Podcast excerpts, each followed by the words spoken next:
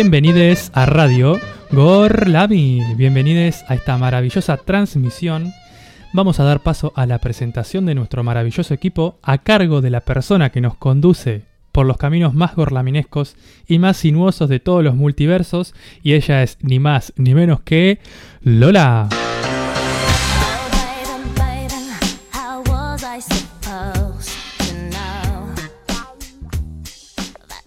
tardes. Muy, buenas, tardes, Nacho. Muy buenas tardes, audiencia y equipo. Bienvenidos a este miércoles maravilloso, gorlaminesco, soleado. Más no se puede pedir, ¿eh?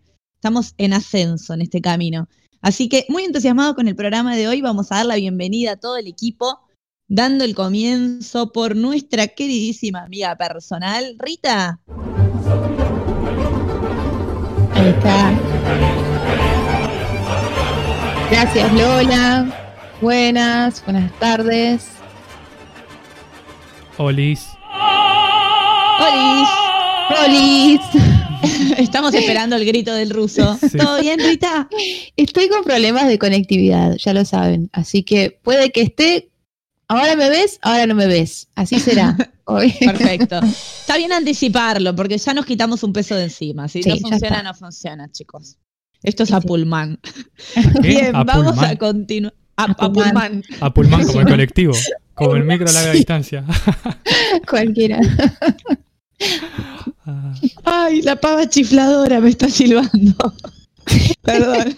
Mientras tanto, le damos la bienvenida a ella, nuestra queridísima amiga Sarita.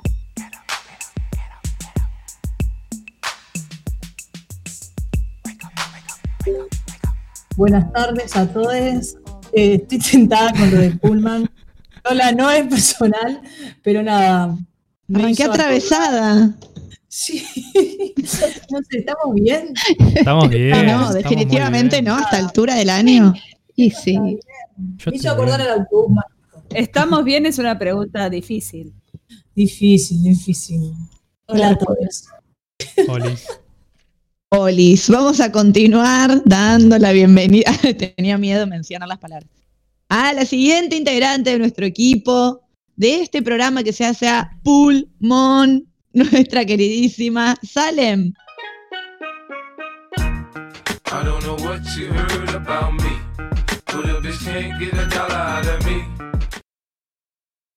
Hola público raminesco. Ay, bueno. Ay, la seria. ¿Por qué, arrancaba tan abajo? me, han burlado sobre mi salud, así que no sé. Ah, porque yo algo tenés. No te burles. médico. Lo único que te quiero decir. No, hola. Hola. No te, no te, burlamos, nos preocupamos por vos. Está bien, estoy, joya, estoy re bien, pero Lola de todas maneras no dijo la alegría. Ay, perdón, la alegría, la joven, la que nos hará reír, comentará cosas novedosas y actuales. Interrumpirá, por siempre. tendrá, mala conexión a internet, porque eso nunca deja de estar. Yo a Rita la, la comprendo. Como un denominador. Y me compadezco. Bien, vamos a cerrar esta ronda de esta mesa dándole la bienvenida a él, el cerebro y la médula espinal de este programa, nuestro queridísimo Nacho.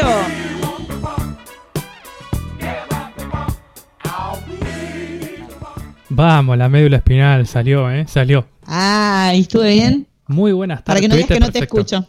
Muy buenas tardes para todos a este miércoles de Gorlami y de diversión. Nadie tiró pista, así que bueno, tiré. Ah, bien. Es que no se me ocurre. Es como que a gata sé lo que voy a decir. si le tenía que sumar un chiste o un acertijo. Tenía un, nuevo, panel. Preguntas para comenzar. ¿Qué tal la semana? ¿Qué novedades hay? ¿Qué le pasó a Sarita con el perro? hay novedades, hay novedades. A ver, contanos. Son todas buenas para la audiencia. Qué miedo. ayer hicimos un, rescate de dos perrites de la calle. Bueno, eran dos perros, o sea, eran varones. dos perros.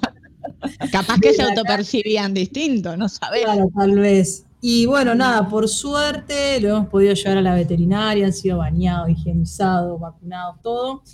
La resolución fue que con otra mujer muy bondadosa, Marcela, la hago pública porque es lo Le máximo. mandamos un saludo. saludo. Eh, ella se hizo cargo del perro más grande y nosotras con mi compañera nos hicimos cargo del perro más chiquito. Y bueno, nada, la parte buena de la historia es que ambos fueron atendidos. Una parte no tan buena es que el más grande, eh, nada, tenía una infección un poco muy contagiosa que ponía en riesgo a los perritos de la señora. Entonces lo dejó tipo en el jardín de enfrente y se le escapó. Oh, Bueno, nada, esa es como media triste esa parte. de- Son horribles las noticias. Eran muy buenas. es muy buena. o sea, era- pará. Voy a, mala. Voy a decir algo. No se escapó, eh, era un perro libre de la calle. Claro. Ahí es la vida que quiere vivir. La vida misma. Claro, además nada, no es tan triste porque el perro tuvo comida, fue bañado por un profesional, fue desparasitado, o sea, no fue tan malo su, su final. Capaz que está por el barrio y tenía collar, capaz que alguien lo agarra porque es lindo y tiene un collar rojo. Y después la otra parte de la historia que es más linda y fue todo un momento, y le dediqué un poco de terapia, fue que Hilacha, para variar. Un poco. Hilacha, eh, nada, bueno, apareció su familia. Ah, sí. apareció aquí de un barrio cerca de la universidad, para el lado de Siciloto. Y bueno, nada, paguen. por ahí, se- hoy se iba a reencontrar con, hoy se reencontró con su dueño adulto y mañana se iba a reencontrar Ah. con los niños. Ah, Ah, o sea, tenía familia, muy bien. Tenía familia, solo pedimos que nos manden un video del reencuentro. Pero Ah. bueno, ya en mi cabeza tipo, ya me Pero tuvo un makeover. Sí. Claro, lo que pasa es que Sarita se había decidido a adoptarlo. Claro, Claro, bueno, Sarita pero ya bueno. sabe. Ya sabemos cómo salen estas cosas. Claro. Pero fue una buena historia, la verdad fue una buena historia, estamos bien. Con Sarita seguimos juntas, nos separamos de esto. Así Bueno, que bien. más fuerte que nunca, dice el fondo. Lo que no te mata, eh, te, fortalece, Sari. Así que nada, el perrito se fue con comida, vacunado, desparasitado, bañado, rapado y con un cosito para comer. Y una correa Ah. y un collar nuevo. Ah, yo voy a Ah, perder un ¿cuánto par de mis perros entonces. Voy a perder un par de mis perros si le hacen eso y después vale lo voy a buscar. Te, lo podrías haber quedado para un próximo perrite. Pero bueno, no, nos dio como, bueno, se tiene que ir todo y se fue, pero fue una buena acción del día. Re Pasamos bien. Un día poco típico. Así que bueno. Muy, molto Pero O sea que mi historia de Instagram la borro. Sí, ya está porque aparecieron y no tuvo ok, bueno, muchas gracias, Ari, por compartir tu historia del día. ¿Alguien alguna novedad? ¿Algo para compartir? Eh, Yo Eh, lo único que voy a ¿saliendo decir rápidamente Paso. es que estoy dejando el azúcar. Ay, qué Ay. difícil. La estoy dejando en un cajón ahora. Sí, en un No. frasco. Reduje a la mitad la cantidad de azúcar. O sea, ahora tomo azúcar como una persona normal. Sí, Pero ¿con qué ¿Qué? endulzás tus infusiones, por ejemplo? Con azúcar. Con azúcar, pero menos. Nada. Ah, ¿Menos ah, azúcar o la reemplazaste por stevia o tipo de ese estilo? No, menos azúcar. menos azúcar. Sí. ¿Le ponías mucha? ¿Para qué le ponías tanta azúcar? claro. Y ¿Qué porque yo tengo parásitos, entonces les tengo que dar de comer. Son mitad perro, mitad perro, mitad humano. Lo único que voy a decir es lo siguiente. Lo único que voy a decir es lo siguiente. Yo eh, le estoy poniendo la mitad del azúcar que le ponía antes y ahora le estoy poniendo tres cucharaditas. O sea, ustedes pueden sacar sus propios cálculos. A una vez. A una taza Ah, no. regular. El intestino taza- todo lleno de parásitos, mea. Y bueno, no, es muy fuerte. la vida. Mucho Nacho. en esa panza. pero ahora estoy repiola. Bueno, Así que apreciamos tu dato compartido. La falta de azúcar. Anda al médico, por abstinente. Voy a ir, voy a ir. Ella manda al médico que te asesore sobre nutrición. Bueno, ¿qué les parece si nos vamos metiendo de a poco en el tema del día? Dale. Nivel a nivel. Nivel a nivel. Eh, para, antes, Salem, ¿nos puedes compartir las redes sociales, por favor? Sí, nos pueden seguir en Instagram y en Twitter como, y si nos buscan, nos encuentran como arroba Gorlami Radio. En nuestro blog para escucharnos en vivo, gorlamiradio.blogspot.com, que tiene una estética idílica muy buena. Uh, Y eh, si no nos pueden escuchar en vivo, Radio Gorlami en Spotify están todos nuestros programas. Muy bien, ahora sí, entonces, ¿les parece? Vamos a comenzar con el tema del día.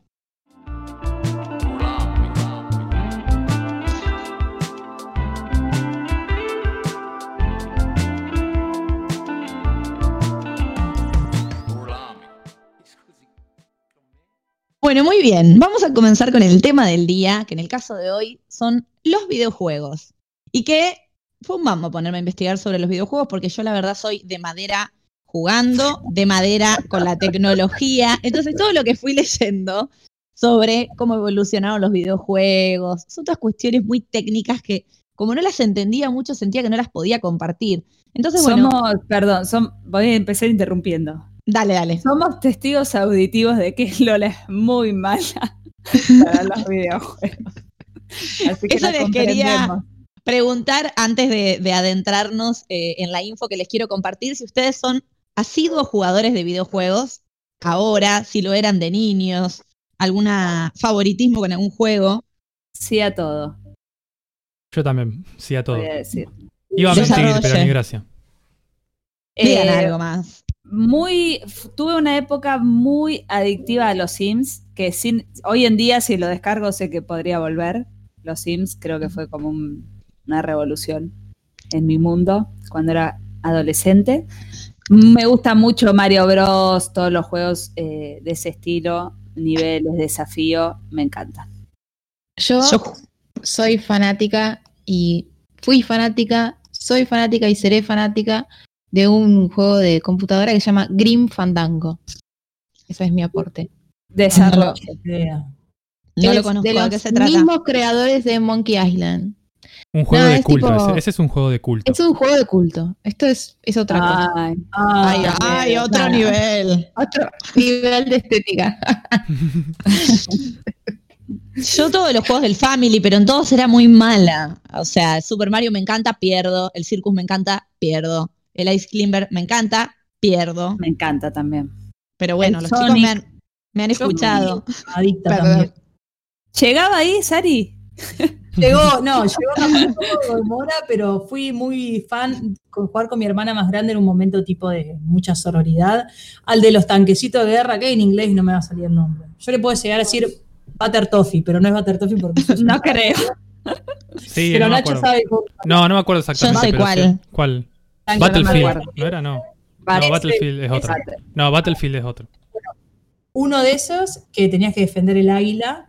Sí, Siempre. sí, y romper las parecitas. Y, y de- claro, y después otro que era muy fan fue el de Sega, el Looney Tunes, de anotar el Ah, pan sí. como- Battle City, perdón que les corte. Battle City. Battle City. A mí me gustaba el Bomberman también. Ah, el También. el que iba poniendo, poniendo bombitas. Límites. Acá algunos oyentes me dicen, Leo, bueno, los Sims son droga, dice, ¿están de acuerdo? Age of Empires se llama. Sí. Age of Empires. Battle City está bien. FIFA, todos. Superstar Soccer. En fin. Ahora, y bueno, ahora les voy a contar. Procedo a desarrollo, procedo a comentarles dónde surgen los videojuegos y cómo van evolucionando. No voy a profundizar la parte técnica, pues no la entiendo. Pero sí compartirles que los primeros videojuegos tienen origen en la década de los 60. Se presentan en una feria en Nueva York. Un juego que era más que nada un juego matemático, tipo de computadora, donde una persona jugaba solamente versus la máquina, ¿sí? Contra la máquina. Este juego se hizo como muy popular en la feria, tuvo muchas repercusiones y solamente el 10% de las personas que jugaron pudieron ganarle a la máquina, como que era una máquina medio invencible. Ya en el 67 se populariza la primera consola de videojuego que se llamó Brown Box, o sea, caja marrón para el que no comprendió mi fantástico inglés Muy bien. que es la primera consola que se conecta a, a un televisor y tenía algunos juegos, como no muchos, ¿no? Yo me acuerdo también de los primeros videojuegos de compu, de esa compu en la que tenías que poner CD Windows para ingresar a Windows. Que había también algunos jueguitos muy, muy precarios. No habíamos nacido, sí. Exactamente. Ay, bueno, perdón. Eh, bueno, en esta primer consola había un juego de ping-pong, un juego de damas y cuatro jueguitos deportivos. Pero sí la primer gran compañía que populariza y empieza a ser más masivos eh, los videojuegos es en la década del 70, más específicamente en el 72, la compañía Atari, que yo cuando le dije, ah, me suena, no tengo idea, pero es conocida. Hicieron muchas Sí. máquinas, no solo consolas de videojuegos, sino que en la década de los 70 se empieza a popularizar la consola que aparece en los bares, ¿sí? Eh, en, digamos como en negocios, no me sale ahora, en ferias, este de las... Yo estoy haciendo el gesto de las manitos, Las no sé si me palanquitas. ven. Sí, los, No te los veo. arcades. Los arcades. Claro. Eso, gracias. En los bares, en centros comerciales, y esto se empieza a popularizar. Entre los 70 y los 80 ya aparecen los ordenadores o las computadoras que podemos llegar a tener en casa y empieza a convertirse en algo que puede adquirir, no cualquiera, pero sí una familia, conectar el televisor y jugar multijugador, ¿sí? no solo una persona contra la máquina, sino también con un oponente. Los 80 se dice que fueron la década dorada de los videojuegos y acá voy a mencionar algunos de los videojuegos más famosos de los 80 y todos van a coincidir y los van a conocer. El primero, el más famoso y uno de los juegos como más populares, y de hecho lo hemos usado para nuestra promo del día de hoy, es el Pac-Man, ¿sí? Y que aparte siempre tiene vigencia, es como un vicio. Hermoso, sí. El segundo videojuego como muy famoso de los 80 y que también tiene eh, mucha popularidad, de hecho es el más vendido del mundo en la historia, es el Tetris, que también es un juego para Sí, viciar bastante. Amo. Sí. Amo. Y el Super Mario, lógicamente, que tiene distintos niveles porque está el del 85, el del 84, bueno, en fin. En el 90 algunos de los que mencionaron, Sonic, Street Fighter, Dom, que no sé qué es, la verdad, FIFA Doom. 94, Doom, Sí, gracias. Pokémon, Red, Blue y Yellow. tremendo. Final Fantasy, ni Final idea. Fantasy. La, gracias. La leyenda de Zelda, chicos, ¿qué es eso? Sí, Zelda. Un juego. sí. Legend, Jugaron Legend Zelda. of Zelda, sí. Ese no, no. Legend of Zelda. En el Yo 2000, no, ahí van los otros vicios. Yo tampoco. En el 2000 los otros vicios. Los A ver. Sims, Obvio. Halo, Hola. Halo, Jaco, Halo, Halo. Halo. Hal- ja- sí, O Halo, Halo. Bien. Can- eh, Counter Strike, Counter Strike. World sí. of. Counter. Es que todos es como que uno quiere nombrarlos en inglés, pero en realidad ya lo Hay que lo argentinizarlo, ¿no? Claro. El no- Counter, el Angry Birds, Mario Sí. Kart.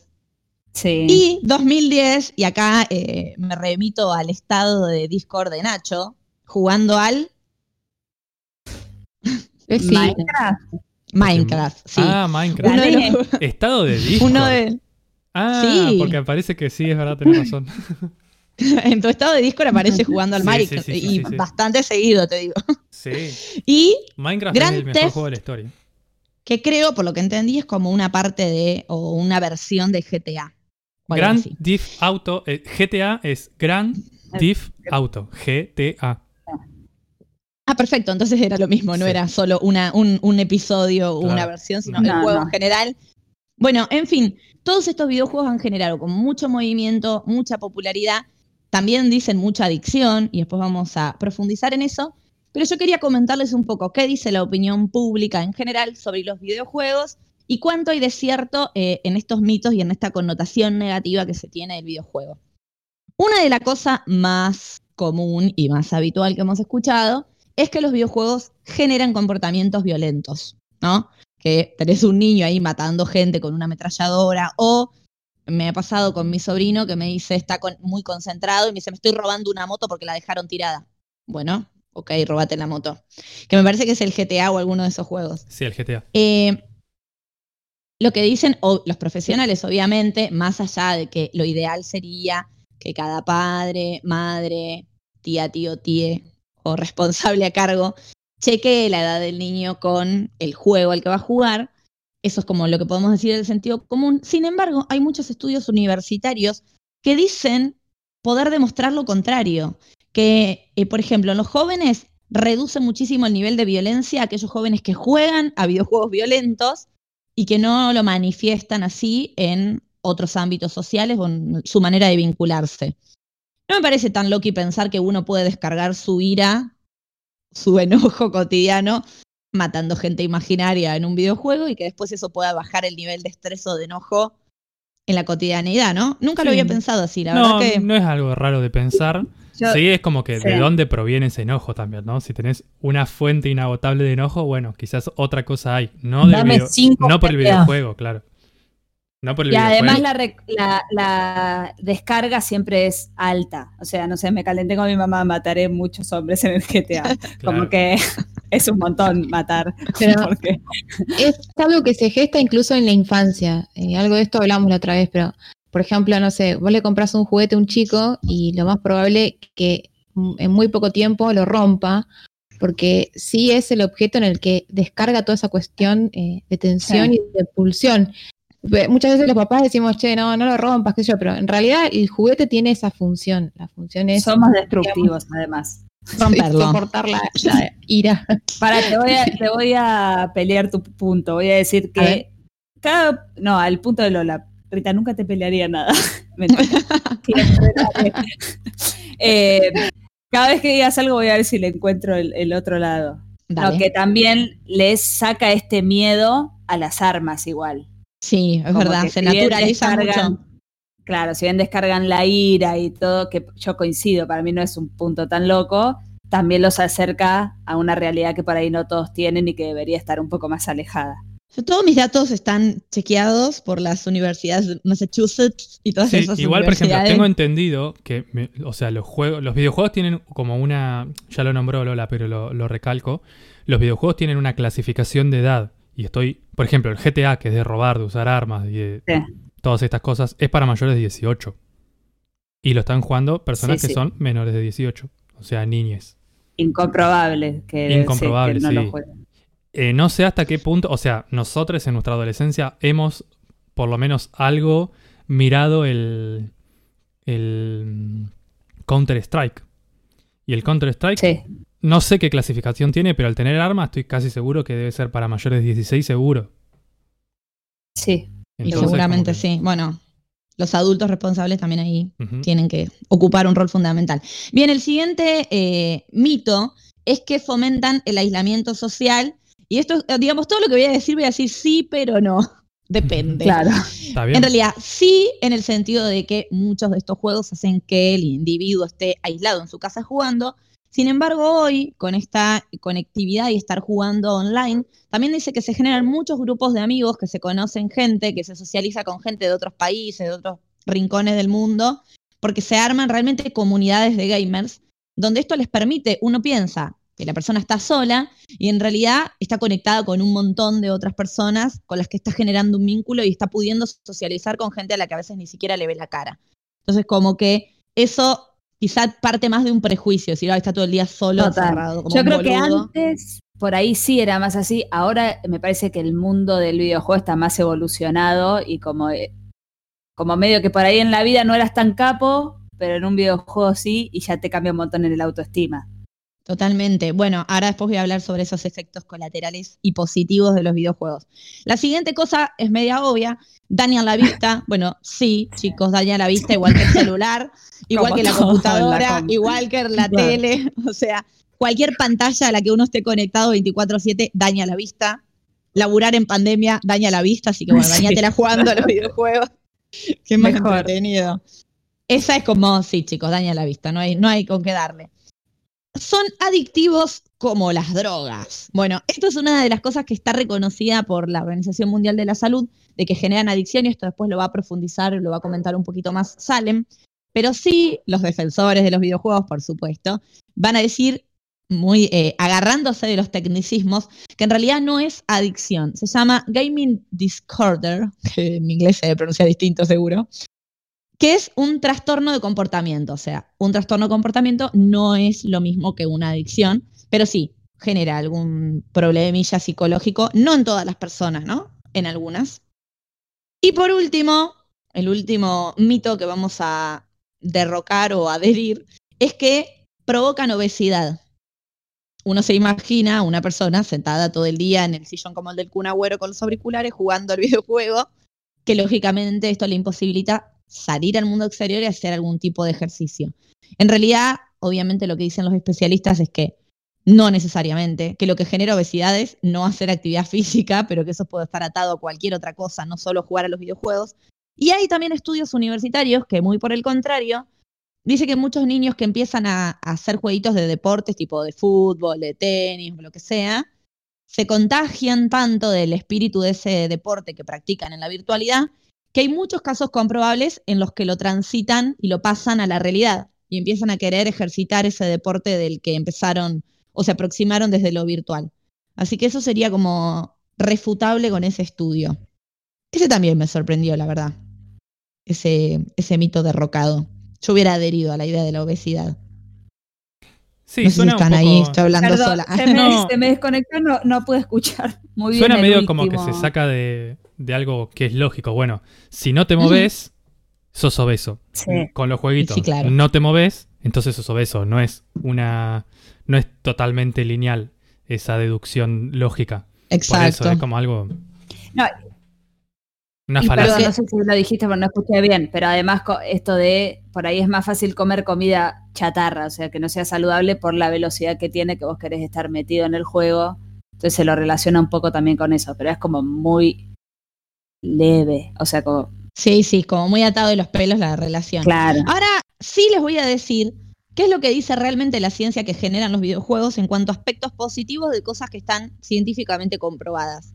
Está científicamente comprobado que los A ver. videojuegos a ver, mejoran, o sea que los chicos, chicas, chiques, gamers pueden demostrar tener una mayor atención sostenida y selectiva, que tienen mucha más rapidez para concentrarse en cualquier objetivo planteado, que esto genera un aumento en el tamaño del cerebro y la capacidad cerebral, que tienen una mayor capacidad para resolver, para resolver problemas, perdón, mayor desarrollo de la creatividad, y dicen que inclusive muchas personas logran tomar el recurso del videojuego para disminuir el nivel de estrés.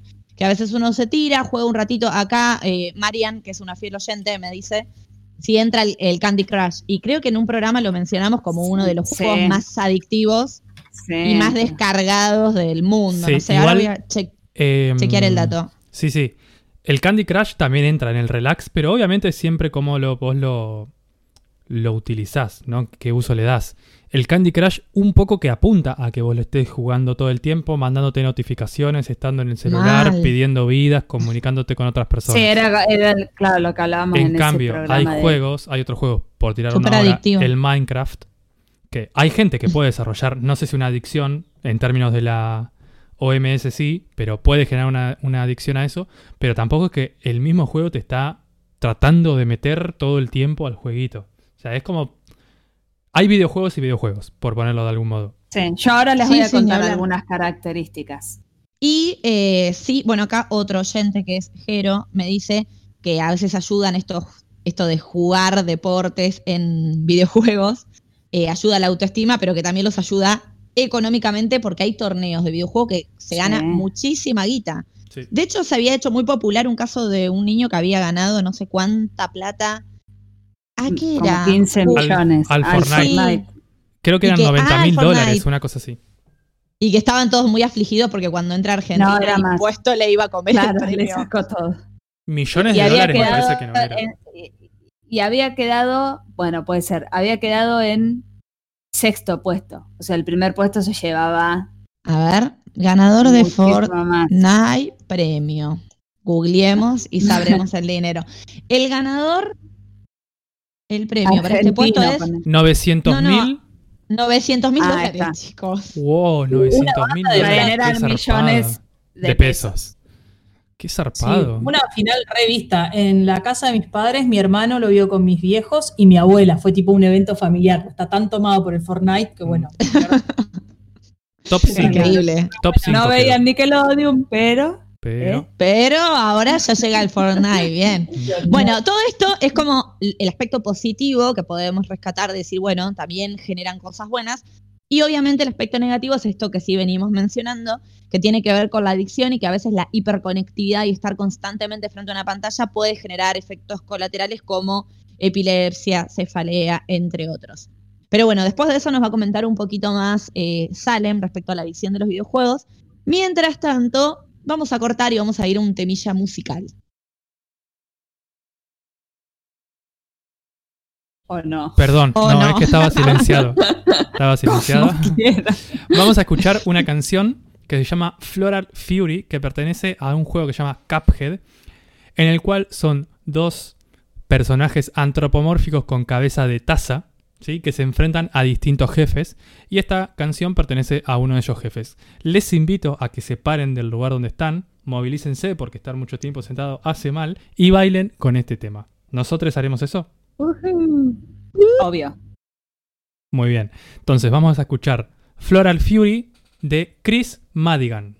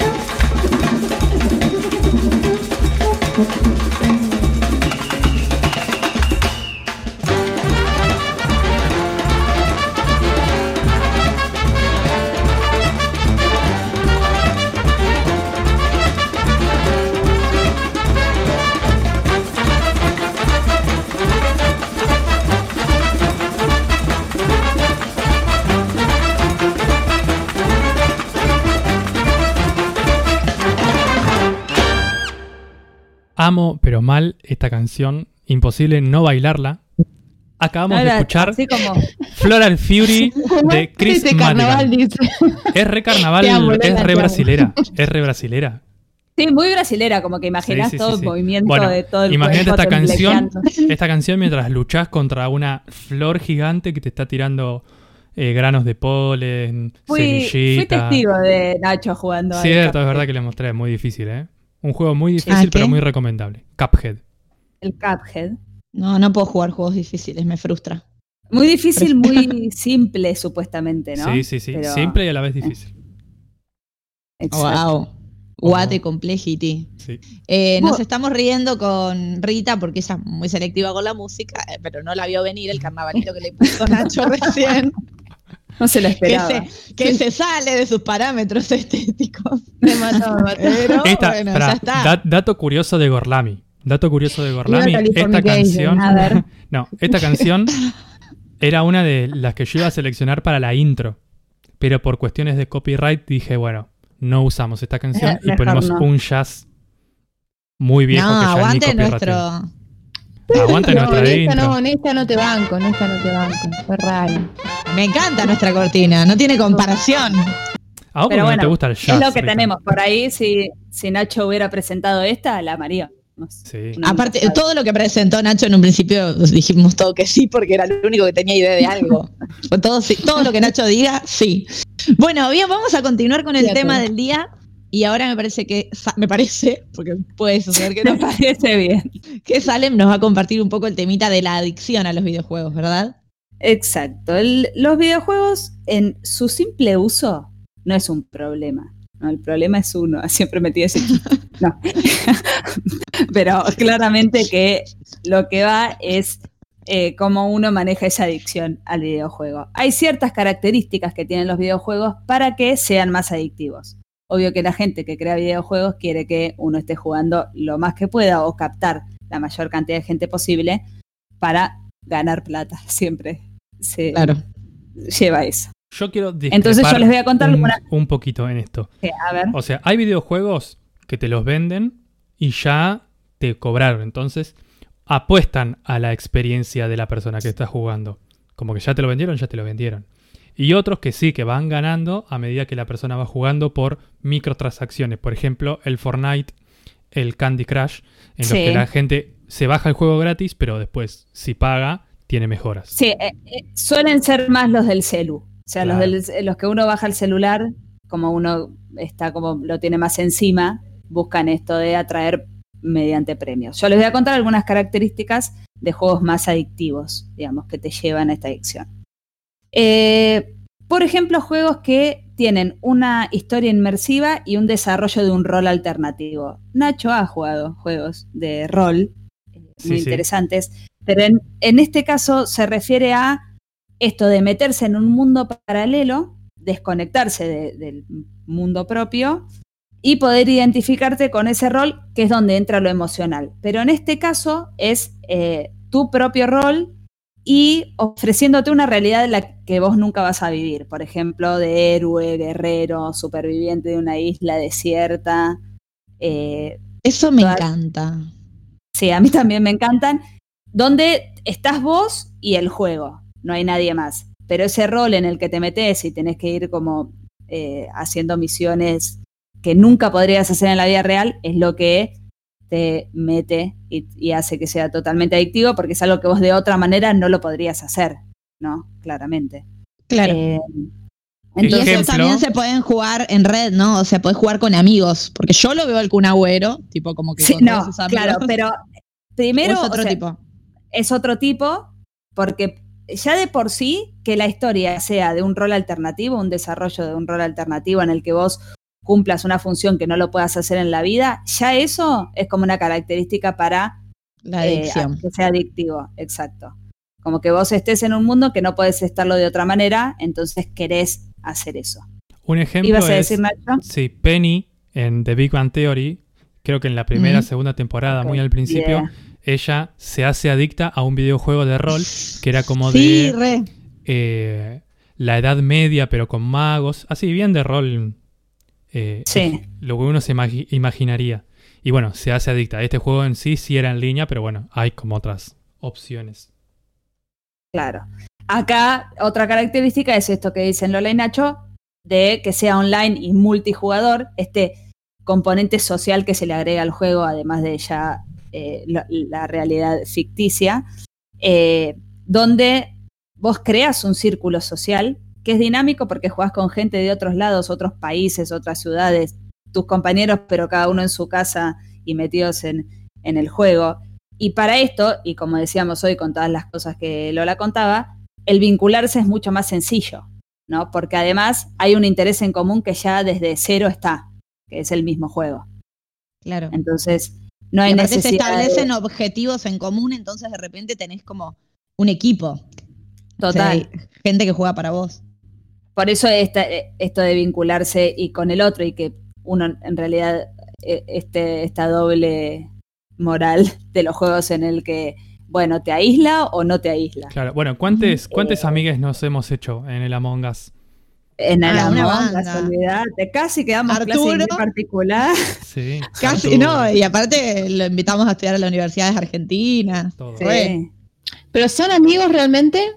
¿O son.? Ay, Sí. ay, qué bueno. Bueno, yo voy a decir que casi que nosotros somos un, un- Arturo en mi caso, nos un grupo mucho. de la virtualidad. Sí, sí, sí. Es verdad, eso es Sí. verdad. Eh, Arturo Yo nos que quería mucho, seguro. No en mi Bien. caso particular, pero me parece que para las experiencias de los adolescentes son amigos, o sea, como que el vínculo se, se gesta ahí y es recontraválido. No sé, yo he escuchado mucho a mi hermano contarle cosas a sus amigos de la Play. Sí, O sea, es un arma de doble filo porque hay mucha gente mala Hay mucha gente, pasa gente eh, claro. por videojuegos. el Es famoso una problema. estrategia. Pero bueno, e- e- esto que decíamos, contarle cosas por la Play, por eh, Discord, si, si están jugando algún juego, eh, el vínculo es más fácil porque vos no necesitas nada más que lo que ya los unió, que es el juego. Y encima después de ahí tienen distintos objetivos por los que van en una misma sintonía. Entonces, todo este componente social está establecido y te decís, bueno, che, no necesito nada más que conectarme, tengo amigos, juego, me encanta, la paso bien. Claro. Entonces, eso está pensado para que vos te metas en eso. Y después tenemos, son características bastante generales, porque como podemos ver, se puede como abrir un montón. Esto que hablábamos hoy de logros o distinciones eh, que te llevas al jugar el juego, que tienen que ver con componentes al azar, es decir, las recompensas que siempre están presentes en todos los juegos, desde ganar moneditas, diamantes, lo que sea, a medida que vas progresando, hasta subir de nivel. O sea, subir de nivel es la recompensa que vos tenés por jugar también, digamos, no es necesario que sea una recompensa eh, específica de monedas o algo raro, pero llegar a un ranking, eh, desafiar al, a otro que va más arriba que vos, todo eso es la recompensa y es lo que a vos te genera un esfuerzo. Ese esfuerzo es lo que te va a llevar a que sea adictivo. Eh, y siempre se va incrementando, ¿no? Por supuesto, estos componentes azarosos. Entonces, al ser al azar, también te genera más ansiedad, porque no depende siempre de vos, ¿no? Como que por eso los juegos tienen distintas estrategias, que es lo que hablábamos en un programa que hicimos sobre las redes, de, de estos componentes de los juegos del celular sobre todo, que lo que quieren es esto. Vos para pasar de nivel, bueno, tenés que invitar a tres amigos a jugar. Bueno, ya con la suscripción al juego ya es un montón. Y entonces vas como avanzando en este mundo de- del, del juego. Y es una característica eh, para hacerlo adictivo. La mayoría de los juegos son así. Es más, el Cuphead, eh, vos querés pasar de nivel, es algo sencillo y solo querés pasar de nivel, ¿no, Nacho? ¿O Sí, tiene sí, sí. alguna...? El Cuphead son solamente enfrentarte, enfrentarte como al jefe final, pero son todos jefes finales. Y sí, es Claro. pasarse ese nivel y capaz que estás un montón de tiempo jugando al mismo nivel porque no podés pasártelo. Exacto. Bueno, esas son las grandes características eh, que De los tienen juegos los juegos. adictivos. Sí, para que sean más adictivos y que es lo que vemos claramente en cualquier juego. Bueno, la ludopatía tiene también ese componente de azarosidad y eh, muchos son digitales, virtuales, digamos. Es tirar una ruleta virtual, entonces como que terminás. Claro, Claro, es verdad. Bueno, y tal cual. algo que tiene que ver también en crear una atmósfera y un ambiente, que vos te adentres a ese juego y que no puedas salir nunca jamás, es la música, ¿o no? ¿Cuántos, ¿A cuántas Pero personas se nos sí. ha grabado la canción de algún juego y que te quede ahí Sí, cantando? ¿No? Bueno, para esto le voy a Sonando. proponer, le voy a proponer un mini jueguito. Vamos a jugar un juego. Para vos, Me encanta. que estás ahí del otro lado también escuchándonos, vamos a jugar un jueguito. A ver, la audiencia al. WhatsApp Sí. puede responder o al Instagram. Ahora las quiero a todas, Lola, Rita, Sale, Misarita, escuchando. Yo voy a poner el tema de un videojuego y ustedes me tienen que decir de cuál es. Son relativamente antiguos. Sí, bueno, vos si te llega tarde mal. O sea, no se las voy a poner fácil. Va, algunas sí, otras no. O sea, la de Mario Bros no va a estar. O sea, ya saben que va a sonar Oh. Mario Oh. Bros. Eh, Entonces, bueno. Soy Ana. Lola, solo, Lola solo conoce el... La de Green, la de Green Fandango. claro, la de, la de perdón. Green Fandango no está. Sorry, Rita. Pero no está. Bueno, sorry, not sorry. sí. Si tardan mucho, eh, que les ayuden las personas, Ay, les bueno, oyentes. Les oyentes les pueden mandar Dale, un mensajito porfis. ahí para ayudar. Y bueno, si estás escuchando esto en su versión podcast, jugás solo. Y de última nos mandás un WhatsApp, un Twitter, a un Instagram, arroba Gorlami Radio. Va, va la primera canción. Suena Dale, Dale. en estamos tres. atentos. La primera que hable se lleva el punto. Ok. 3, Ay, 2, 1. En Super Mario. Ay, Mario. Ah, las engañé. Bien, Super Mario. Además, tipo, no lo dije Dijo al toque primero bueno. Punto para Bien, engañé. Punto, bien, bien Rita por acompañarnos sumando los puntos. Va el siguiente, ¿eh? 3, 2, 1. Circus, circus. Sí, Yo le dije primero. Circus. No, Yo escuché primero a a mí Rita. me eh, tengo. Rita, Rita. Sí, yo escuché primero a Rita. Las que tienen delay me se escuché joden. como Muy bien. Circus Charlie se llama este jueguito. Conocido. Bueno, el Mario no lo dije porque es un clásico, pero el Circus, bueno, este que tiene como distintos niveles de circo. Empezando Ay, amo. que saltás círculos de fuego montado Perdón, en un voy león. a decir, Lola, ¿a cuál llegaste, Máximo? El de los monos. No, El segundo. no, es el nivel 2. No, no, El paren. Leones, monos, los círculos, esos son los que caminás arriba y ya Las después no pelotas. recuerdo ninguno. El caballo. Entonces, el, el- caballo, no, no, al caballo. trapecio. las no sé. hoguitas. sí. No, el no. trapecio ese, no. Nunca, nunca. Al a las pelotas llego. Bien, bueno, bien, vamos con bueno, el bien. siguiente. Marian está jugando también, ¿eh? Está Perfecto. respondiendo. 3, 2, 1. Eh, Pac-Man. Pac-Man, muy bien, Rita. Ay, Muy rápido. O sea, ni rápido. sonó, fue muy rápida, Rita. Muy rápido. Bueno, eh, la verdad que por privado lo que viene. esos eran los más fáciles. Vamos a entrar con la versión complicada ahora. Listo, chao. Ok, perdí. ¡No! El Ice Climber, Ice Climber, Ice Ice Climber. Climber, sí. Sí, Ice Climber. Otro punto para Lola. Climber. Muy, Muy bien. Hice Climber.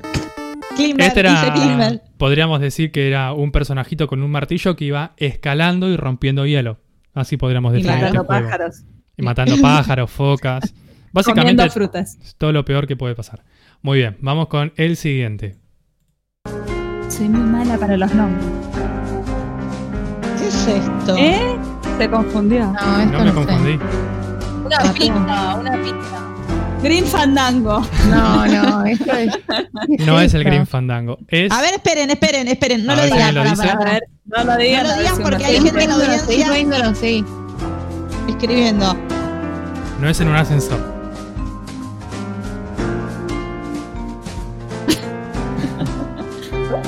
y Los Sims, los Sims dicen. muy No sé. bien, los Sims. Sí. Mira, Salem. Punto para Rocío.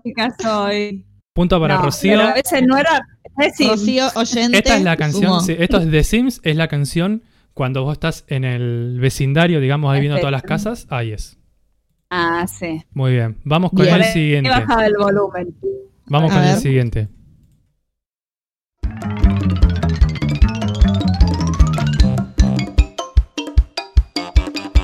Ay, Ay, me suena. a jugar con Hugo. No. Pará. ¿Qué dice? Eh, ¿Qué época? Ay, Esto es medio tontín. No, Sega, compu. Esto es tontín, esto. Esto es pegarle 90, 90 a 2000 en la PlayStation. Eh, este A lo ver. puse porque el otro día, en la reunión de preproducción, le quiero decir acá al público para que la gente sepa cuánto me escuchan. Yo puse esta misma canción, dije de qué jueguito era. El Y del bueno. mono, dice Mariana. El Y- del mono. ¿Qué mono, Mariana? Calculo que es No, Donkey no, Kong, porque no es de la ella. Play. Este es el. ¿Lo digo? ¿O alguien más quiere adivinar? Sí, sí? Sí, Es soy el Crash nadie. Bandicoot. El Crash. Ah, claro, es el Crash. El Crash, Tenés razón. tremendo Pero juego. es 90. Sí, ¿Cómo de 90, Play? 2000, ahí.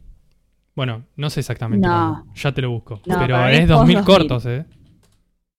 Si es 2000, es 2000 corto. Ok. Porque Y yo ahora- era muy, muy adicta a este juego. Es verdad. ¿Ah, sí? Está muy bueno.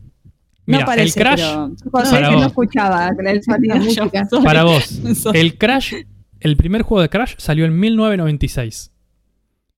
El segundo Ah, juego de Crash ¿en el año salió? 97 y el Crash Bandicoot 3 en el 98. O sea, amiga, No, no tenía. Está bien. Yo jugaba después del 2000, era claro. más grande. Bueno, sí, puede A ser los que la Play no acá podía jugar a un eso. poco más tarde. La PlayStation 1 salió en el 94. O sea, calate eso. Bien, y ahora el último Oh, tema, Dios. que este sí es difícil, pero que bueno, una de esas si tiran, lo adivinan. Ah, vamos a tirar. Danos pistas. ¿Escuchan? Dale.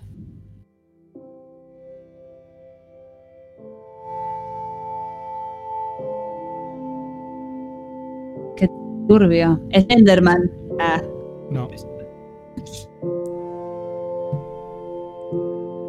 siento que lo jugué toda mi vida y no voy a saber cuál es lo mismo que los anteriores. Minecraft. Minecraft, muy bien. ¡Ay, muy bien! Está bien. Muy bien. La música de Minecraft es muy particular. Bien, con este juego de la musiquita, resultado, Resultado final. final creo que ganaste vos, Rita, ¿o no? Ganaste, Ganaste. Rita. Muy bien, Rita. Bravo, Gracias, bravo. gracias. Te ganaste 15 coronitas. Thank Por you. ganar. Subiste de nivel. De videojuego, la que no juega. Ay, Marian puso Minecraft con un delay recién me llegó. bueno, Lo dije primero. Te mandamos Bueno. un beso. Eh, bien, Te ganaste 10 coronitas, María. sí. Con esta introducción vamos a empezar a hablar de la música de los videojuegos. La música de los videojuegos, al igual que en las películas, tiene, o sea, tiene varios puntos en común la producción de, de música para videojuegos y para películas, que se encarga de ambientarte, adentrarte, empatizar con eh, los jugadores, con los personajes del juego y generar un sentimiento. ¿sí? Por ejemplo, acá yo traje algunas cancioncitas para mostrarle. Yo jugué mucho a Pokémon cuando era chico y eh, tiene una música Pokémon. bastante particular. Por ejemplo, la canción de la primera ciudad es la siguiente.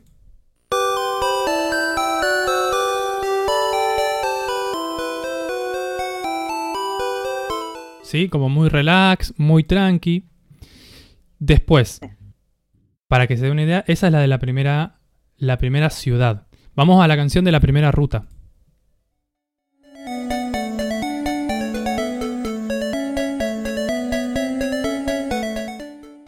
Todo muy feliz, todo muy piola. Pero la cosa se complica cuando, por ejemplo, escuchen la canción de la última ruta.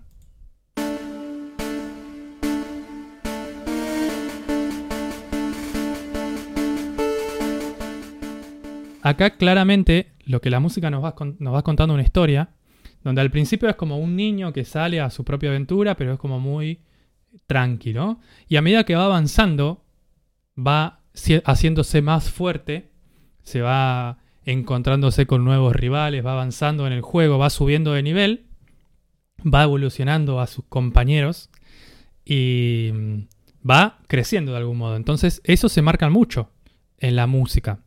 Después, eh, por ejemplo, hay una, una ciudad donde hay un cementerio. La música de esta ciudad es la siguiente.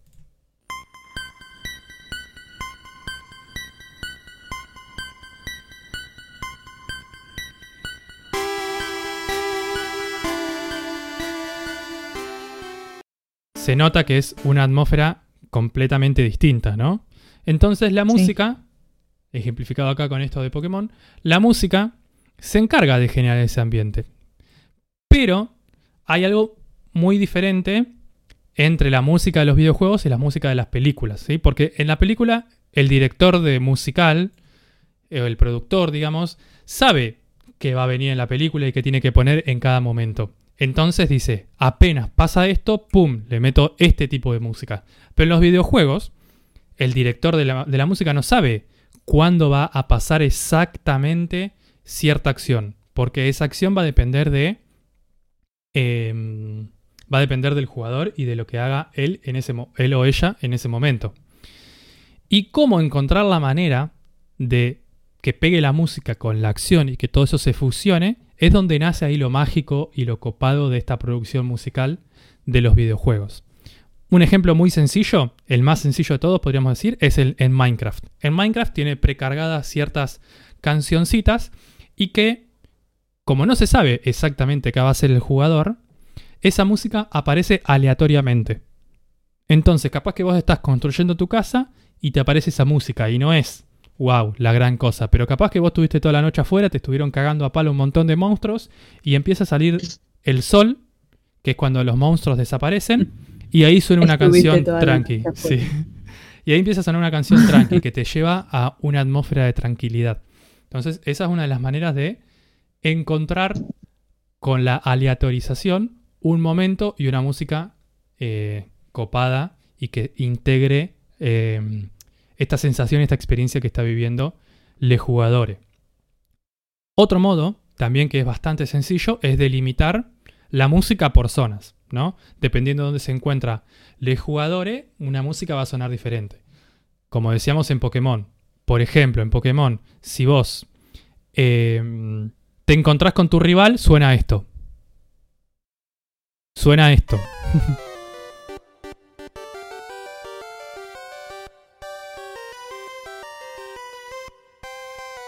es bien música como de que te vas a enfrentar a algo. Entras a un bosque y suena esto.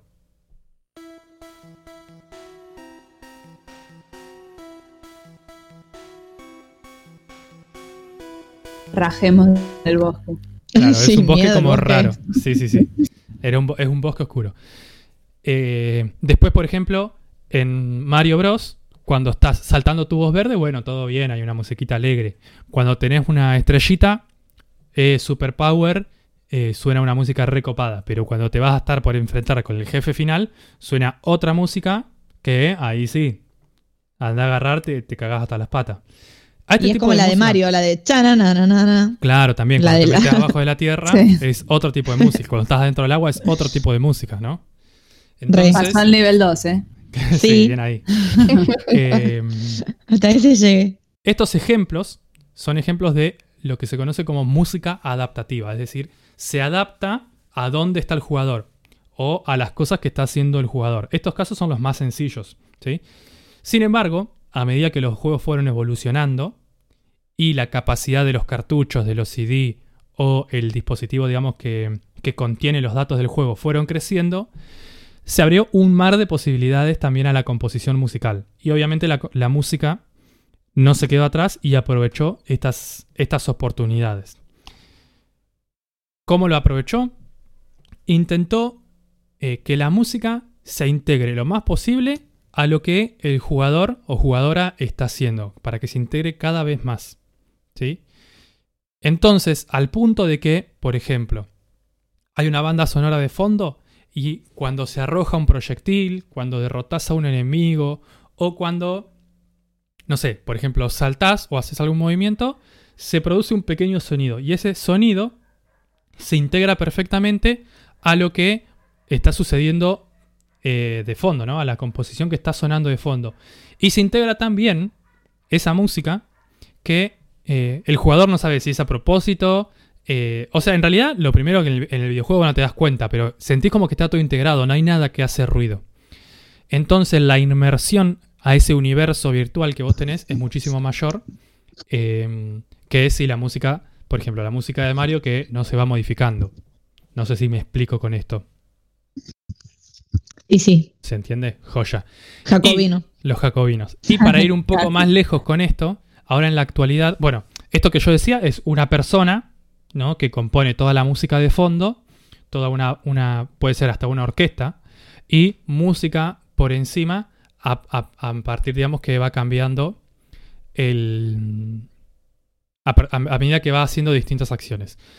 Esto se complejizó un montón más porque ahora, ahora no, en algunos videojuegos, lo que hace el compositor es cargar algunos sonidos mucho más breves, mucho más simple, y la computadora, un programa dentro de la misma, del mismo videojuego, se encarga de, o sea, se nutre con esas pequeñas piezas disponibles en su almacenamiento y las mezcla según los movimientos del jugador y hay una integración muchísimo mayor. O sea, ahora no tiene toda una banda sonora por detrás, sino que lo que tiene son pequeños sonidos y la computadora integra todos esos sonidos y transforma en una banda sonora muchísimo más compleja. De este modo, la integración entre las acciones del jugador y las acciones, perdón, y la música es muchísimo mayor. Entonces ahí sí, como una locura. O sea que la misma sí, que sí. la computadora esté generando la música a medida que el jugador está jugando es, es, es re loco. Y está buenísimo porque entonces Sí. vos jugás la primera vez y va a haber un tipo de música. Pero vas y jugás en otro momento y la música va a ser otra. Porque no, no podés jugar exactamente igual. Porque son juegos bastante complejos. Claro, Y como que es completamente personalizado, digamos. Exactamente, es personalizado. Y si vos, por ejemplo, los jugadores que tienen un modo de jugar más pasivo, que van más lento, van a tener un tipo de música. Y los jugadores más activos, que van más a enfrentarse, van a tener otro tipo de música. Entonces como que es súper personalizado, como bien dijiste vos. Y bueno, para terminar con este tema de la música, les quería recomendar un juego que yo no jugué, pero haciendo las investigaciones correspondientes para Gorlami Radio, eh, encontré un juego que dicen que su música es muy buena y que se integra muy bien con la jug- jugabilidad. Eh, se llama Journey, Journey como viaje, J-O-U-R-N-E-I, que la banda sonora, bueno, está compuesta por un muchacho que se llama Austin Wintory, quien lo conoce. Yo no lo Nadie. jugué, pero lo recomendaron tanto investigando que ya me lo compré, así que en algún momento lo jugaré y les comentaré qué onda. Así que bueno, esto es todo lo que tengo para compartirles Es que, de la música de es videojuegos. que es una locura eh, el mundo del videojuego.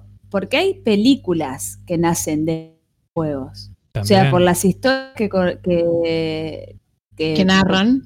que narran, gracias. Me quedé de un lapsus mental. Eh, los videojuegos se crean películas, es una locura. Sí. Eso es. Y además de la música de videojuego, eh, ¿se acuerdan de Haruomi Ozono, el chabón de la música japonesa? Sí, el que escribió para- que. Sí, el que escribió para los Juegos Sí, Olímpicos de Tokio. sí. Claro, él Sí. tiene un disco que se llama Video Game Music y experimenta con todas estas canciones, la de Pac-Man, la de Circus. Y hay un montón de compositores también que, que se dedicaron, compositores grosos, a componer estas canciones de videojuegos. O sea, ¿Y por Es qué no, es pusiste sencillo, ese no tema es en vez del carnaval de Nacho? Alto tema. Estuvo buenísimo. Sí. Sí, estuvo bueno. Le hacemos bullying solo por deporte. Obvio. Porque dejé el azúcar, ahora estoy más susceptible. Por jugar. Hay un universo detrás del videojuego y además hoy hay un mercado también detrás del videojuego. Inclusive eh, se considera también un deporte porque se agregó la categoría, por Sí. ejemplo, a los juegos bonaerenses de Sí. videojuego. ¿o y me- o Sports, no? ¿sí? eSports, eh, Sí, es- deportes electrónicos. Juegos bonaerenses electrónicos está, sí, y esports están Mm, actualmente los, los odio. Igual no todos los videojuegos, no todos los videojuegos pueden ser, no todos los videojuegos pueden ser eSports. Tienen que tener ciertas condiciones de azarosidad, de estrategia, de Un técnica. sport. Hoy- en día está claro. LOL, Fortnite, Clash Sí. Royale, Free Fire. ¿El. FIFA no? Sí. No. Ah, mira. No, amigo, Sí, jugar al un juego bonaerense, pero en esta de juegos bonaerenses no, no está. ¿Cuánta plata ganará un, un diseñador, o sea, el que No. inventó? Fortuna. Millonario. Sí, un montón. Roblox, eh, este Minecraft, La, Minecraft. la cantidad de gente de usuarios. Sí. Nada, es un. Impresionante. No, eso no, lo, no, lo podemos medir, me parece. No. O sea, es algo que está fuera de... Incuantificable. Ay, exacto. No Para que un pibe medir que salió quinto, sí, para que un pibe que salió Sí. quinto en un torneo de Fortnite se lleve 900 mil dólares, ¿sabe la plata que Es se debe estar moviendo por atrás? No, Eh, No, con, el FIFA es increíble. Yo creo que un programa lo podemos dedicar al mercado. Sí. A cualquier videojuego le podemos dedicar un montón de tiempo. Pero Bueno, el FIFA eh, tiene denos un descanso. Tipo, Sí, sí. tipo el póker, que la gente contrata a buenos jugadores y Claro. juegan para ellos. Bueno, el. FIFA eh, tiene así también. Sí, sí, son clubes. Es- De hecho, los Una clubes, hay clubes, por ejemplo, no sé acá en Argentina, pero sé que, por ejemplo, el Barcelona tiene un equipo de LOL, por decir algo. Claro. O sea, Sí, es todo un mercado. Sí, sí, sí. Hay un mercado. Impresionante. Bueno, chicos, hemos aportado un montón de información sobre el mundillo de los videojuegos. Me copó mucho lo que trajo Nacho sobre la música porque la verdad no, no me esperaba que haya tanta producción musical detrás. Así que ya podríamos ir cerrando el tema del día y escuchamos otro temita musical, si les parece. Así es. Ahora vamos a escuchar otro tema mu- musical que pertenece a un videojuego. En este caso, este videojuego se llama Undertale, que es de algún modo una... Ay, una perdón, con- acá otra oyente quiere Sí. sumar y dice River también tiene equipo de videojuego. Bueno, bueno. Ah, bueno. Porque sí, Dale, porque River listo. va adelante. Gracias, Gigi. Equipo- equipos chicos no, no tenemos. Gracias, Gigi. cuenta. Por eso no nombramos a Boca. Bien. Nombramos solo a River. Bueno, bueno, bueno, bueno, bueno. Voy a googlear si Boca tiene. No Presenta tiene. el tema mientras tanto. No, no tiene ni en pedo. Bueno, este, esta canción se llama Megalovania, pertenece al título Undertale y este juego es una, mm, una conmemoración a los juegos antiguos porque tiene, es actual, creo que salió en el 2015 y tiene gráficos eh, de 8 bits, ¿sí? los antiguos. Y de hecho la música también nos lleva a ese momento. Así que les invito a escuchar a este temilla y adentrarse en el mundo de les videojuegos. No sé por qué dije les, pero no me importa. Vamos a escuchar Megalovania.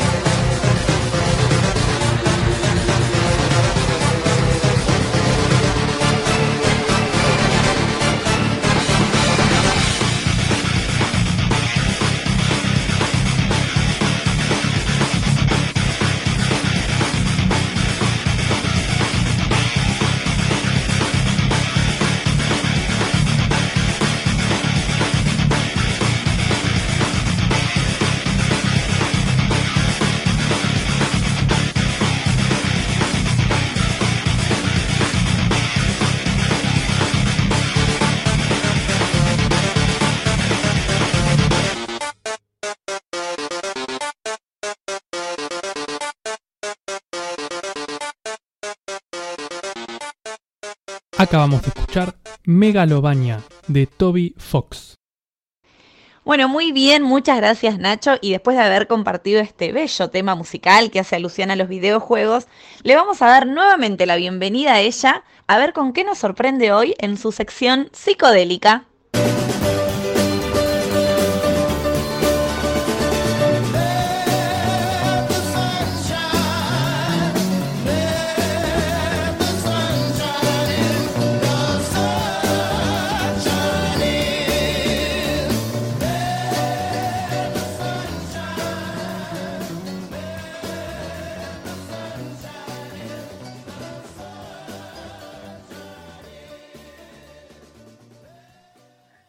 Bueno, muchas gracias Lola y muchas gracias Nacho. Y para hoy me gustaría hablar de un género que tenía pendiente entre tantos que estuvimos recorriendo, que es el tango, ¿no? Pero particularmente quería recomendarles hoy eh, escuchar a la primera cantante negra de tango, que es Lágrima Ríos, también conocida como la perla negra del tango. Me parece que su figura digamos, deconstruye como doblemente esta tradición musical tan asociada a los cantantes hombres y además blancos, pensando también que el tango es un género que justamente nace y se gesta en el mestizaje, ¿no? en la hibridez y en la mezcla entre la cultura africana, indígena, criolla y también la europea, porque bueno, justamente el tango que que etimológicamente es una expresión con la que los africanos nombraban los lugares de reunión social, el tango surge en esos conventillos de Buenos Aires, luego de las oleadas inmigratorias en las primeras décadas del siglo XX, en ese contacto tan fuerte entre tantas culturas eh, distintas. ¿no? Hay que pensar que en su poética el tango se nutre de toda una polifonía, una mezcla de lenguajes una oralidad de la calle, ¿no? Absorbiendo el lunfardo, el cocoliche, tomando e incorporando el pregón, nucleándose, digamos, en el barrio como un submundo eh, de lumpenes condenados. Yo pienso mucho en las películas de Tim Burton cuando escucho un tango porque tienen esa cosa de espectralidad, ¿no? Eh, hay también cierta romantización de la pobreza o cierta contemplación casi metafísica del tiempo que se va, que también hay que leer en clave política, en el sentido de, que refleja esa cristalización de los barrios periféricos y suburbanos frente a los centros que prosperan económica eh, y tecnológicamente. Podemos pensar también que el tango más crítico y denuncialista fue como desactivado y reabsorbido por ese centro urbano que criticaba, ¿no?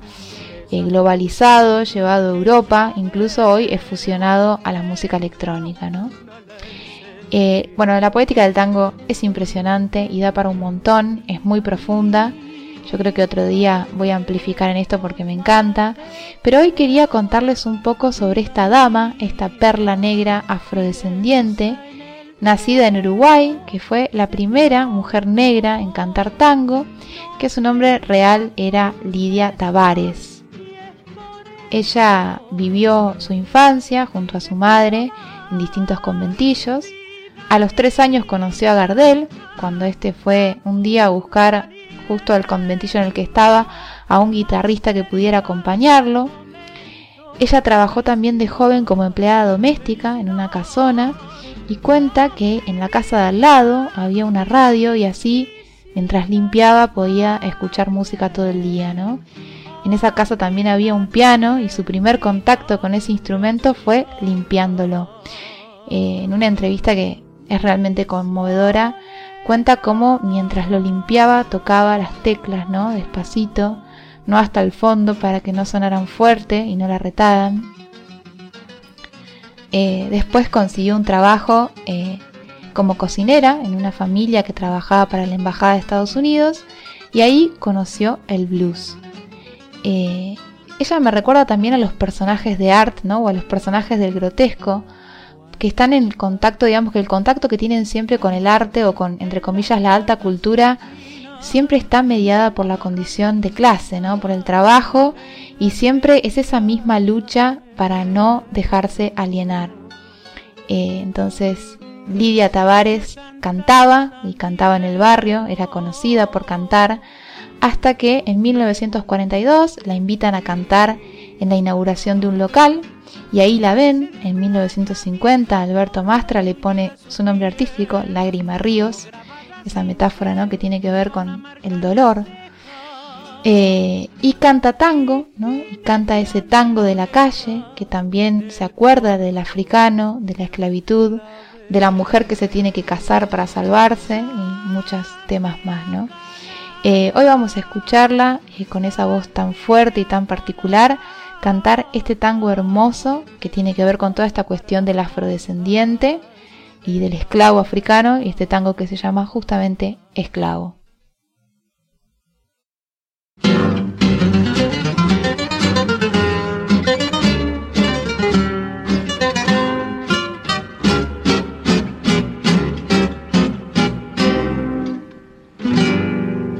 No sé si es la tragedia de vivir así, con esta pena mía que ha dibujado esta mueca sombría que nubla mis ojos y apaga mi voz.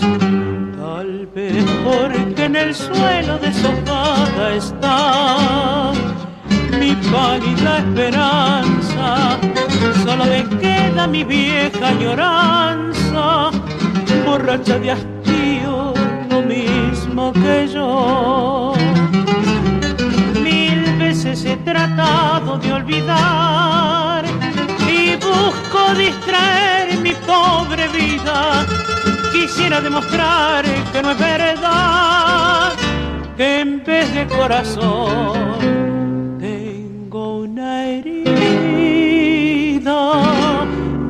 ya no tengo fuerzas para ahogar el lúgubre fantasma de mi pena y sigo esclavo así de mi condena sin poderlo remediar. Por eso cuando pienso que mi vida es un mar de desencantos las aguas revueltas del llanto no han sido surcadas por barcos jamás. Me oprime la nostalgia de otro cielo azul, lejano y placentero, y un sol brillante de amor tempranero, de cálidos rayos y besos de luz veces he tratado de olvidar y busco distraer mi pobre vida. Quisiera demostrar que no es verdad, que en vez de corazón tengo una herida.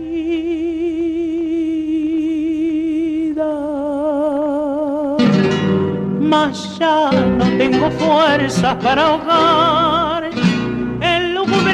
fantasma de mi pena y sigo esclavo así de mi condena sin poderlo remediar.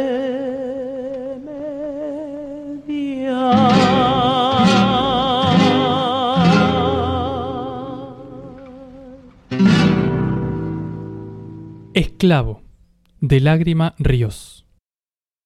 Ay, ¿cómo te salió eso? Esclavo. Piel de pollo. Bien, vamos a continuar con el programa del día de hoy, dándole la bienvenida nuevamente a nuestra amiga. A ver, ¿qué nos trajo para el día de hoy? Nuestra queridísima Sarita. Arre que me tocaba a mí. ¿Qué? Me gustan los aviones,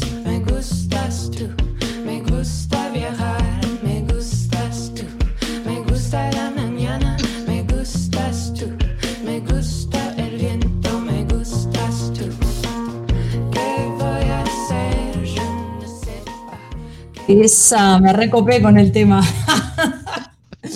Para que me gusta tanto y Me encanta que se ría sola, eso es re Sarita. Se ríe. Sí, me río sola porque, bueno. Es como de Papá Noel encima, una risa como. oh. No pasa desapercibida.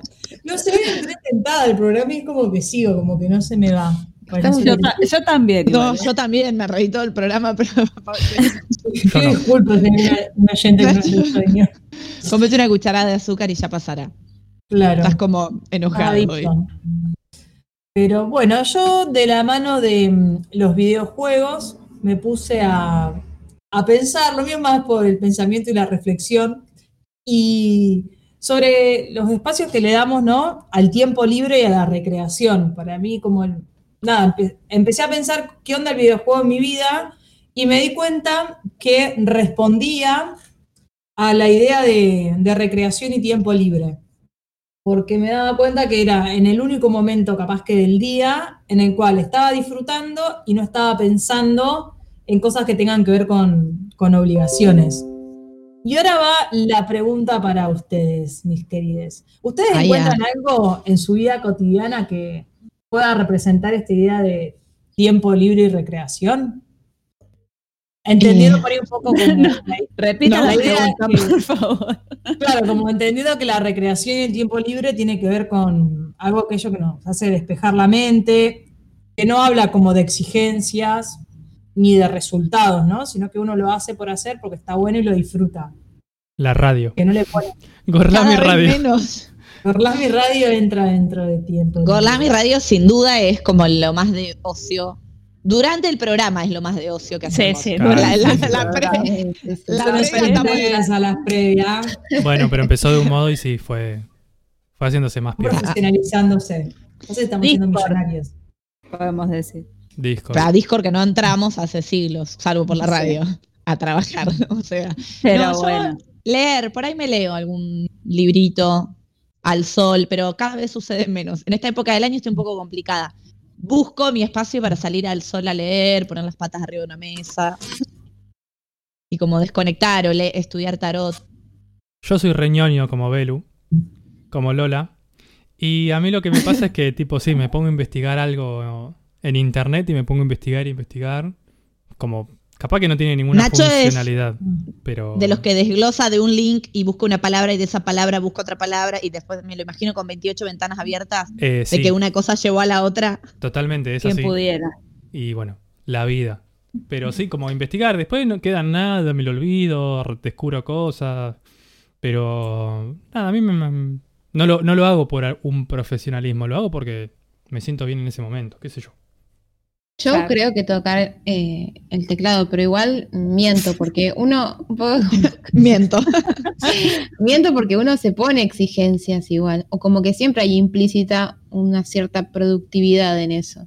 Tocar el- Tocar por tocar, Tocar. no estaría sucediendo, tocar por tocar. No, pero digo, mm, claro, o sea, este sistema, a- eso vamos, Rita, este sistema que este nos sistema la capitalista no podemos escapar de lo productivo. Entonces, como que a ocio... eso iba, compañera. Yo Muy iba. bien, me gusta. Es que fíjense que cuando tenemos tiempo libre decimos como, uy, no hice nada productivo. El Sí. sentido capitalista del tiempo que tenemos inculcado, Claro, ¿no? Pues nos da culpa estar al pedo, o sea, mirando la nada, pensando en todo. Tal cual, tenemos tenemos como. que inclusive hacer algo de ocio para aprovechar el tiempo libre. Como, guau. Claro, que estar, al- o sea, perdón la audiencia por mis vocablos, pero estar al pedo está mal visto. O sea, si estás Sí. al pedo o si no estás haciendo nada, se supone que estás enfermo. ¿Viste? Como una cosa que si estás quieto y parado y no estás haciendo algo productivo, hay algo que te pone mal. Y aparte la culpa, chicos. A mí realmente a veces me da culpa Sí, decir, estuve sí, todo el día al pedo y no hice nada, ni siquiera, o sea, no salí, no paseé, no visité amigos, bueno, COVID, pero no leí, como que inclusive tengo listas de cosas que debería hacer en un día al pedo. Y si no hago ninguna, o si estuve al pedo extremo, me siento mal. Esas listas No, también a mí hacen pasa mal. la culpa, esa culpa así cuando veo el sol, por ejemplo. Ay, totalmente, el domingo me aniquiló. Como que el dios sol me está ahí en la, en la ventana, ¿no? Como que me culpabiliza. Yo, Claro, pero lo loco que esa culpa es impuesta por este maldito sistema que tanto mal nos hace. Totalmente. Eh, sí. La dejo Claro, de porque fondo. uno se siente mal no haciendo algo que tenga que ver Debería. Claro, Ponele. exactamente con la, con la productividad. Y la productividad inclusive puede ser algo que yo disfrute mucho, como por ejemplo hacer la huerta o las plantas, pero, pero Claro. yo le estoy poniendo un fin mayor a eso. Lo Claro. tengo que hacer porque, de- y cada uno podrá como desglosar los por qué. Como yo me daba cuenta mientras pensaba mm, este momento para la columna, que muy, muy, muy, muy pocas cosas creo que logro hacer desde una mirada de la recreación y el tiempo libre, o las actividades de ocio. Sí, ade- además como que el tiempo libre después termina siendo como parte de la rutina, en, en nuestro caso por ahí más. Como que decís, ay, tenía que hacer la huerta en este tiempo, ya ahora Sí, se tal me fue, lo perdí, no lo y aparte, hice. si no regué hoy, Eh, en vez de, de que en realidad lo- es algo que vos querés, que lo haces por vos, lo querés disfrutar, pero ya te lo tenés que poner en un horario. Claro. Es horrible. Sí, cuando buscaba como definiciones o conce- co- conceptos, en serio, o conceptos que me conceptos que me ayuden como a entender un poco más. Todos coinciden en esto, que el tiempo libre, la recreación, el tiempo de ocio, tiene que ver, el tiempo de ocio, dije, parana, Clara. No, que el tiempo de ocio tiene que ver con todo aquello que no dé productividad, o sea, que no tenga un fin concreto, sino el hacer por hacer y que el fin último sea la diversión y como vivir ese momento y disfrutarlo, como sin Pero- pensar en un poco más adelante. Yo creo que vivimos tan sumergidos en esta productividad y estamos tan alienados bueno, por este sistema que decís vos, Sarita, que también eso como que culturalmente nos, nos juega en contra un montón. Yo pienso tipo Newton, ¿entendés? El tipo descubrió eh, la gravedad pues se le cayó una manzana. ¿Qué estaba haciendo el chabón? Estaba abajo de un árbol, ¿me entendés? O sea, no estaba haciendo nada. En este, en este trabajo tan alienante también nos Sigamos perdemos- ese ejemplo. A tirarse abajo de un árbol y que, que la, ma- la magia Es aparezca. que el otro día teoría.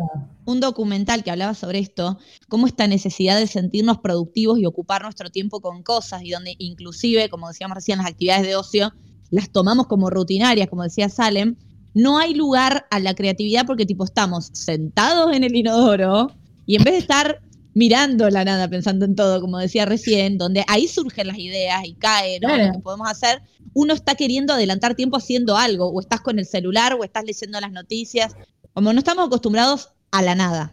a la nada. Totalmente. Sí, pero Trabájenlo en Igual terapia, voy a romper, es lo que dije, pero me gusta. Si, di- digo, va, dejo esto, me voy afuera un rato, me tiro al- en el pasto y estoy Vos sos haciendo más nada o me tiro en la cama. Sí, sí, yo vos sí hacer más- eso. Pero digo, Sí. esa culpa y eso que sentimos de que tenemos que ser productivos, ni hablar que es para mí inserte dispositivo de control. Pero digo, es, es, esa- es como fuera la subjetividad. Es, es ese control de la subjetividad que nos van metiendo, digamos, desde los medios, desde un montón de lados, ¿no? Sí, y también Sí, totalmente. Algo que pensamos siempre, alguien cuando empieza a hacer alguna actividad como hobby, que por ahí en un principio inocentemente comienza tranqui, después como que quiere profesionalizarse. Y ahora también estamos Claro. como una movida de que todo sea eh, un emprendimiento, ¿no? Ah, y empecé a tejer, quizás lo puedo vender, me hago un Instagram. Entonces ahí ya empieza a haber una presión productiva. En cambio es como que tenemos que poder abrazar el amateurismo y decir, voy a ser amateur por toda mi vida en esto y no me importa porque yo lo hago por una sensación Totalmente. interna ¿Cómo están, hippies? y no por otra, sí. Se aceleró y me dio risa. Gigi me está diciendo eso, una oyente, respecto al deporte también, ¿no? Como uno arranca, "Guay, voy a ejercitar para dispersarme y después querés ganar el torneo de hockey Claro. como ella, Claro. ¿no? Enlo- enloquecida. Enajenada. Para mí la ganar. conclusión, perdonen que retome mis propias palabras, pero tiene que ser abrazar el amateurismo. Amo, Yo creo que sí, esa totalmente. es la mejor frase para, para cerrar este momento borlaminesco. Bravo. Bien. Bueno, palmas. No, nada, como a modo de, de conclusión y siempre para tirar como una, una invitación más, que bueno, también cuando hablo en nombre de, también hablo de mí en estos tiempos, de nada, cómo realmente ser como consciente, ¿no? Como en este aquí ahora, cuál es esa actividad de mi tiempo libre, de ocio, que estoy haciendo, ¿no? Porque por ahí hacemos tantas cosas que pueden estar relacionadas con el ocio, pero no la estamos como viviendo en el presente, entonces como empieza a, a carecer de esa idea. Entonces, bueno, si hago planta, hago planta porque me gustan, porque están buenas, porque son lindas, porque me hacen bien, y fin, y la hago a las 5 de la mañana o a las 10 de la noche, con el tiempo que tenga, porque es el tiempo que le quiero disponer. Y también porque nos, digamos, como buscar actividades que nos hagan bien, ¿no? Porque ya cuando se convierte en una obligación, que tenga un fin productivo, que tenga una finalidad, una superación, bueno, ya hay algo como conceptualmente que, que se pierde. Empecemos como a ser más amateur y menos productivo desde una mirada capitalista. Ah. Ay, hermoso. Ah. Ah, Ah, Bueno, me parece que ya con esta bellísima reflexión que nos ha dejado Sarita, vamos a ir cerrando el programa del día de hoy. Nos vamos a despedir de la audiencia y vamos a comenzar despidiendo el equipo, comenzando por ella, nuestra querida Rita.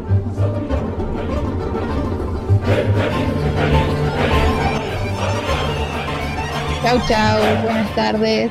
Nos vemos el viernes a las 17 horas. Ah. Victoria siempre. Siempre. ¿Cómo te olvidas de nuestra frase? Espantoso. Ya, ya estoy. Qué horrible, qué horrible.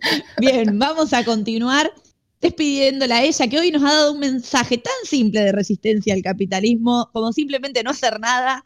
Nuestra queridísima Sarita.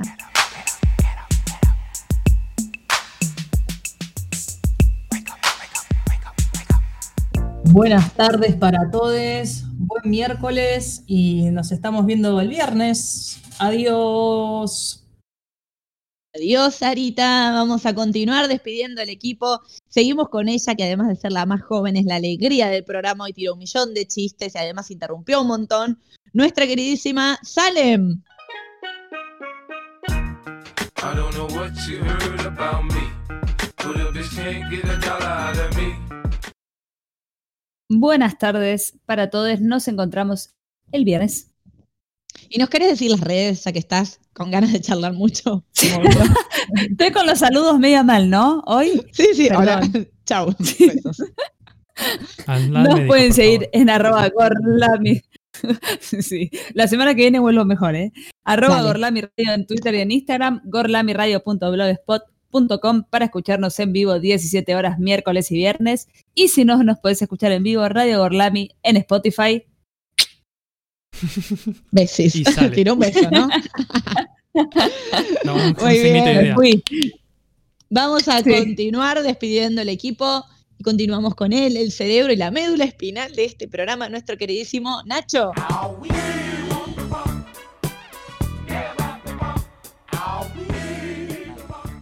Y el segundo más joven por tan solo dos semanas. O sea, tampoco que Ay, Salem cuánta es la más joven. Aguantar. Che, ¿de qué año son ustedes? Eh, ¿En qué año nacieron? En 95. 97. Ay, qué espanto. No, del 91. 91. Claramente no. Ah, yo dije, qué horrible. Encima, lo peor es que los dos dijimos, dijimos número distinto y Lola se lo creyó igual. Pero ahí. Sí. Sí. Bueno, muy buenas tardes para todos. Bueno. Nos vemos este viernes a las 17 horas y no nos podemos despedir, obviamente, sin saludar a la persona que nos conduce por los caminos más gorlaminescos de estos juegos de rol del multiverso sinuoso. Y es ni- Ay. ni más ni menos, era, ese fue un silencio para marcar la intensidad. Y es ni más ni menos que Lola.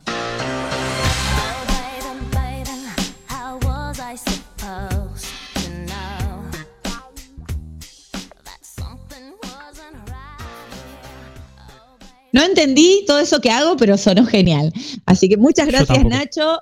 Ya hemos despedido a todo el equipo. Vamos a despedir a la audiencia que estuvo del otro lado escuchándonos. Muchas gracias por estar ahí. Nos vemos el viernes a las 5 de la tarde. Adiós. Así es, nos despedimos escuchando la canción Pac-Man. No sé por qué elegimos esta canción en este día. Y está interpretada por Gorillaz. Nos vemos este viernes. Chau, chau.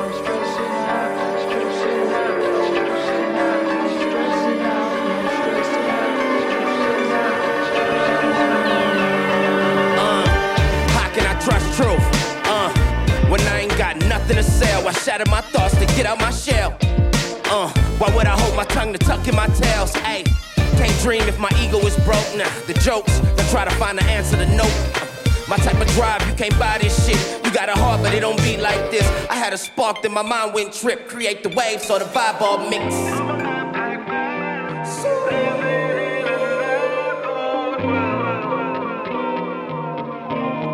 Yo, I've been at the top of the top, fell from the ceiling before I fell, cause I needed to grow. Bruce Lee Roy with the glow, uh. Walked on the edge, fuck trying to dream in the bed. Before I die on these meds, nigga gon' die in the feds. Before I make it to jail, probably put one in the head. Fuck the judge and the prosecutor for hanging me dead. Plus 30 and still moving, I'm closer to live, right? Closer to live, right? All the trauma from past never taught me to fear heights. I'm to fly now, can't be stuck in the red lights. Take flight, the light gon' bloom for the black night. Keep a peace, no Buddhist. Got the whole hood booming. I'm like a crip hop student. You on your ass stuck stupid. You making we look bad. I ride the beat, won't crash. I had to fill my bag. I had to hide my stash. You know the cops lights flash. I had to clear my dash. I represent my flag. I gave the hood my last. Every fool crumb in it. I had to change my image. The brain don't got limits. You think a meal mean winning? The pigs out here skinning. Your soul ain't authentic. You died and still ain't living.